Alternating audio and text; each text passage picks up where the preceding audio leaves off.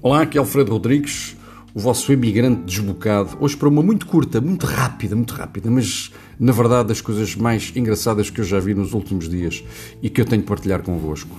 Parece que a determinada altura, recentemente, o Bolsonaro foi ao hospital e lá estavam jornalistas à espera dele à saída. E então perguntaram-lhe o que é que ele teria ido fazer ao hospital. E ele responde com esta pérola: Fui fazer o teste de gravidez.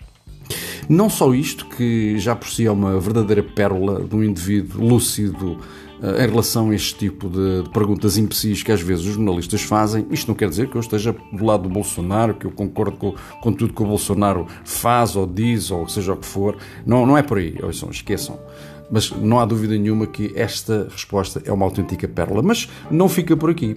A determinada altura, eh, na, na página da notícia, há um indivíduo que faz o seguinte comentário: Quem sabe, ele não falou a verdade, está muito barrigudo.